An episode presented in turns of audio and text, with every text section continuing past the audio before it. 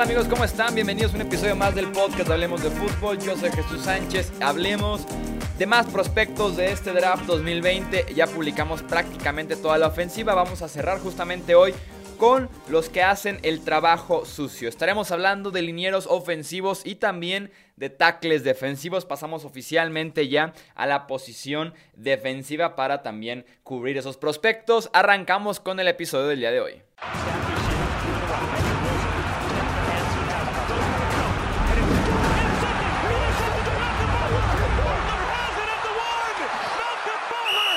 Tackles ofensivos, tenemos muy buenas opciones en esta clase del draft. Pudiéramos ver entre 5 y hasta 7 tal vez en la primera ronda solamente, incluyendo unos 4 en el top 15. Así de talentosa es la clase del draft 2020 y además así son las necesidades que existen en la NFL por encontrar buenos tackles ofensivos. En el primer puesto del ranking, el mejor liniero ofensivo externo o tackle ofensivo que tenemos en esta clase 2020 es Jedrick Willis de la Universidad de Alabama. Eh, es una bestia bloqueando en el juego por tierra, arrasa con el defensivo que tiene enfrente. Es un bloqueador agresivo además que siempre compite, que golpea desde el principio y termina sus, termina sus bloqueos perdón, hasta que el defensivo está en el suelo. Eso me encanta, un liniero ofensivo. Tiene una base muy fuerte, no cede cuando el defensivo busca empujarlo hacia el coreback. En protección de pase tiene un excelente primer paso para ponerse en buena posición. En los tackles ofensivos, cuando defienden al coreback, cuando tienen que proteger eh, rutas de pase, eh, es importante ese primer paso con el que abren porque les permite ganar espacio en referencia al edge o defensive end que tienen enfrente. Entonces, ese primer paso es muy bueno para Jedrick Willis. Eh, tiene un inicio explosivo en cada jugada, pies ágiles y me parece un atleta natural al momento de moverse en cuestiones de debilidades o, áreas de oportunidad para Willis es susceptible a movimientos interiores cuando el defensivo ataca el hombro de adentro o realiza un giro hacia adentro de la formación, creo que puede perder ese bloqueo más de en una ocasión en el partido, por lo mismo de que abre muy bien al principio, es susceptible a que se cierren eh, enfrente de él. Sus manos se mueven demasiado en lugar de moverse poco, pero de forma un poco más efectiva. Tira mucho golpe innecesario durante la jugada. Y en Alabama, ojo con este problema que tiene Jedrick Willis. En Alabama solamente fue utilizado como tackle derecho.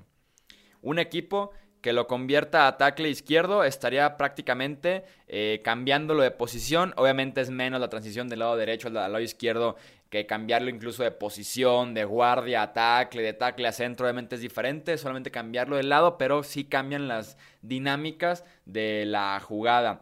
Tristan Wirfs es quien está en el segundo puesto del ranking de la Universidad de Iowa. Eh, tiene una de las bases más fuertes del draft. Por tierra tiene como empujar al defensivo 5 yardas para atrás, por aire no lo mueven se siente en su bloqueo de pase y no hay cómo sacarlo de ahí. Tiene pies rápidos, siempre parece que tiene todo bajo control, siempre está en buena posición. Manos muy pesadas y brazos muy fuertes también. El esquema de Iowa y el entrenamiento que recibió con los Hawkeyes será prácticamente idéntico a la NFL. Tienen un excelente staff de cocheo en Iowa con sus linieros ofensivos y por eso cada año tenemos básicamente linieros ofensivos que vienen de esa universidad. Tiene brazos cortos para la posición, eh, con talineros defensivos más largos. No tiene cómo llegarles al pecho para bloquearlos cuando ellos extienden sus brazos largos. Por el esquema y estilo de formaciones tiene poca experiencia jugando en espacio. Eh, viéndolo uno a uno en una isla contra el pass rusher, es raro encontrar ese tipo de repeticiones en los partidos de Iowa y en ocasiones puede jugar muy vertical y desaprovecha cierta fuerza. En el puesto número 3 está Andrew Thomas de la Universidad de Georgia. Thomas tiene fuerza bruta en los brazos desde sus primeros años en Georgia, es algo natural para él. Muy buena flexibilidad para la posición, ajusta su cadera para tener más fuerza, tiene un físico muy bien trabajado, parece que está jugando con el peso correcto. Los movimientos que tiene son muy naturales, es un excelente atleta y tiene muchísima experiencia como tackle izquierdo. 41 partidos iniciados con Georgia, que además juega en la división o en la conferencia más complicada de todo el fútbol americano colegial. Thomas no juega con la mejor técnica, constantemente está en el piso porque pierde el balance al extenderse de más en su torso con los bloqueos. El movimiento de pies no es tampoco el ideal. En en cuestión de técnica. Los mueve muy bien, de agilidad, pero en técnica necesita de algo de trabajo. Y además sus golpes no son tan fuertes. Eh, pero más bien sus golpes son fuertes, pero no les sirven para ganar en la pelea con el defensivo porque también no están bien posicionados, así que hay que mejorar la técnica de Thomas en cuanto llega a la NFL. En el puesto número 4 encontramos a Mekhi Beckton de la Universidad de Louisville. Beckton es el hombre más grande que tenemos en este draft. Mide 2 metros 1 centímetro y pesa 165 kilogramos. Es como 10 centímetros más alto que el resto de los tackles y además eh, como 20-25 kilos más pesado. Es un monstruo, eh, Beckton. Eh, tiene pies ligeros y ágiles para alguien de su tamaño. Puede hacer la sombra sin ningún problema. Eh, el poder también lo tiene de sobra. Domina el juego terrestre. Trata a los defensivos como si fuera un hombre. Los defensivos fueran unos niños. Tiene buena cobertura lateralmente. En ese sentido puede seguir muy bien al defensivo que tiene enfrente. Incluso si lo quieren eh, rodear. Se puede mover muy bien hacia la esquina, hacia el exterior. Para evitar que lo superen por velocidad. Apenas tiene un año de experiencia como tackle izquierdo y además en un sistema de Louisville que no le exigió demasiado, además de tampoco estar en una conferencia tan complicada con excelentes pass rushers enfrente, entonces la experiencia en ese sentido está limitada. Tiene un tipo eh, de tamaño que no es tan normal en la NFL. Son raros los casos de tackles ofensivos de este tamaño que tienen éxito. Actualmente tenemos nada más a Trent Brown, de los que puedo recordar eh, así de bote pronto. Trent Brown, que ahorita es el tackle derecho de los Raiders de Oakland, que ya son Raiders de Las Vegas, que fue campeón con los Patriots en el Super Bowl 53 como tackle izquierdo. Son raros, eh, tienen sus ventajas, tienen sus desventajas, así que en ese sentido está peleando en contra de cierto estándar en la posición de tackle ofensivo en cuestión de tamaño. Y para cerrar el top 5 tenemos a Josh Jones de la Universidad de Houston. Eh, Josh Jones que está proyectado para irse al final de la primera ronda, tal vez en los 20 a partir del 25, del 26, que se mete en la pelea Seattle, Tennessee, Green Bay, pudiera estar en ese rango eh, Josh Jones. Es uno de los tackles ofensivos más atléticos de la clase. Tiene flexibilidad y habilidad natural para jugar en espacio, para moverse a diferentes niveles de la defensiva. Es buenísimo en ese aspecto y tiene un muy buen uso de sus manos. Entre sus debilidades requiere de ser más físico y mejorar su fuerza en la NFL. De lo contrario, lo podrán empujar hacia el coreback con facilidad. Sus manos son bien utilizadas, pero insisto, le falta fuerza para poder ser más contundente con sus golpes. Pasamos ahora entonces al top 5 de los tackles defensivos. Tenemos aquí también por lo menos dos que van a ser top 10 o top 15 y tal vez uno más que se puede colar al final de la primera ronda y otros dos prospectos que los veremos casi seguro a partir del día 2 en la segunda ronda. Derek Brown, tackle defensivo de Auburn, es el mejor defensive tackle de esta clase del draft. Tiene combinación de élite, de tamaño, fuerza y habilidad. Un arranque fuerte en las jugadas para generar movimiento en la línea en los primeros segundos. Una fuerza de torso y brazos para mover al liniero ofensivo que tenga enfrente el que él quiera.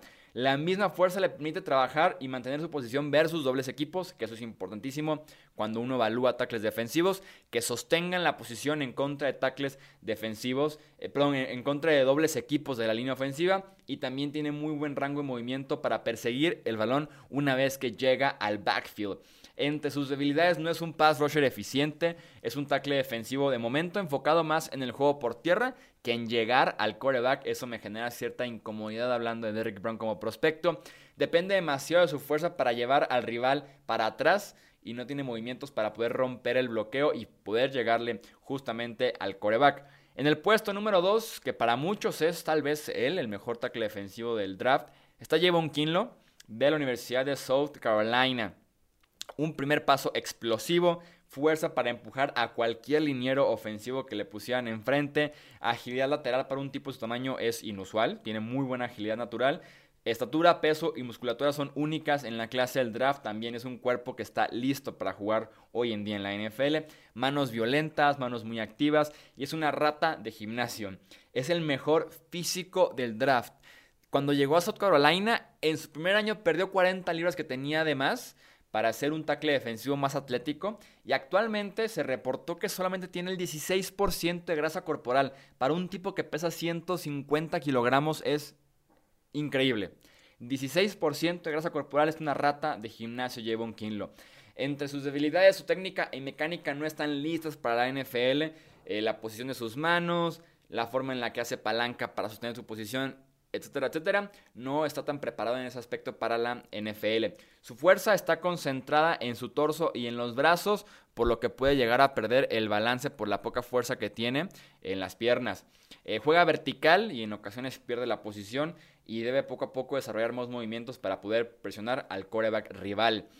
Marlon Davidson, que es quien les decía que pudiera colarse al final de la primera ronda, también de la Universidad de Auburn, justamente como Derrick Brown, eh, se alineó en diferentes posiciones sobre la línea defensiva de Auburn. En ese sentido, trae muchísima versatilidad a su nuevo equipo. Es este jugador tipo híbrido que en primera oportunidad y en segunda oportunidad pudiera aparecer como defensive end en el extremo de la línea para que con su fuerza la línea sea muy sólida deteniendo el juego por tierra, que se entiende que en primera y en segunda se corre más de lo que se pasa, y para tercera oportunidad o en situaciones específicas de pase, se meta el interior de la línea, se meta como defensive tackle y con su agilidad le gane a centros y guardias.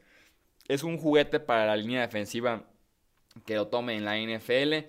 Superaba además en fuerza al tackle ofensivo colegial que le pusieran enfrente, movimientos desarrollados para llegar al coreback, excelente agilidad lateral para moverse de un liniero ofensivo a otro. Eso me gusta mucho de parte de Marlon Davidson. Debilidades. Juega mejor en el interior de la línea o sobre el guardia, no tanto por fuera. Por eso creo que a pesar de que jugó defensive end en Auburn, su posición en la NFL pudiera ser defensive tackle. Le falta unir un movimiento con el otro, no perder la jugada cuando el primero no funciona. Se puede quedar atrapado de vez en cuando en bloqueos con líneas ofensivos que lo superen en tamaño.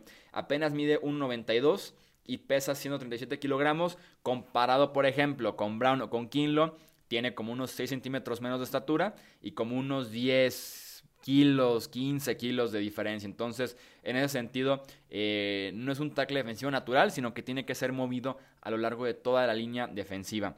Pasamos a los prospectos del día 2. Está Ross Blacklock de TCU. Eh, este prospecto, la agilidad es su sello. Es muy complicado para los guardias seguirlo lateralmente. Tiene un físico atlético que se ve listo para la NFL. Se alineó en diferentes puestos también sobre la línea defensiva de TCU. Inicia bien las jugadas y tiene un excelente motor. Máximo esfuerzo de inicio a fin de la jugada, de inicio a fin del partido.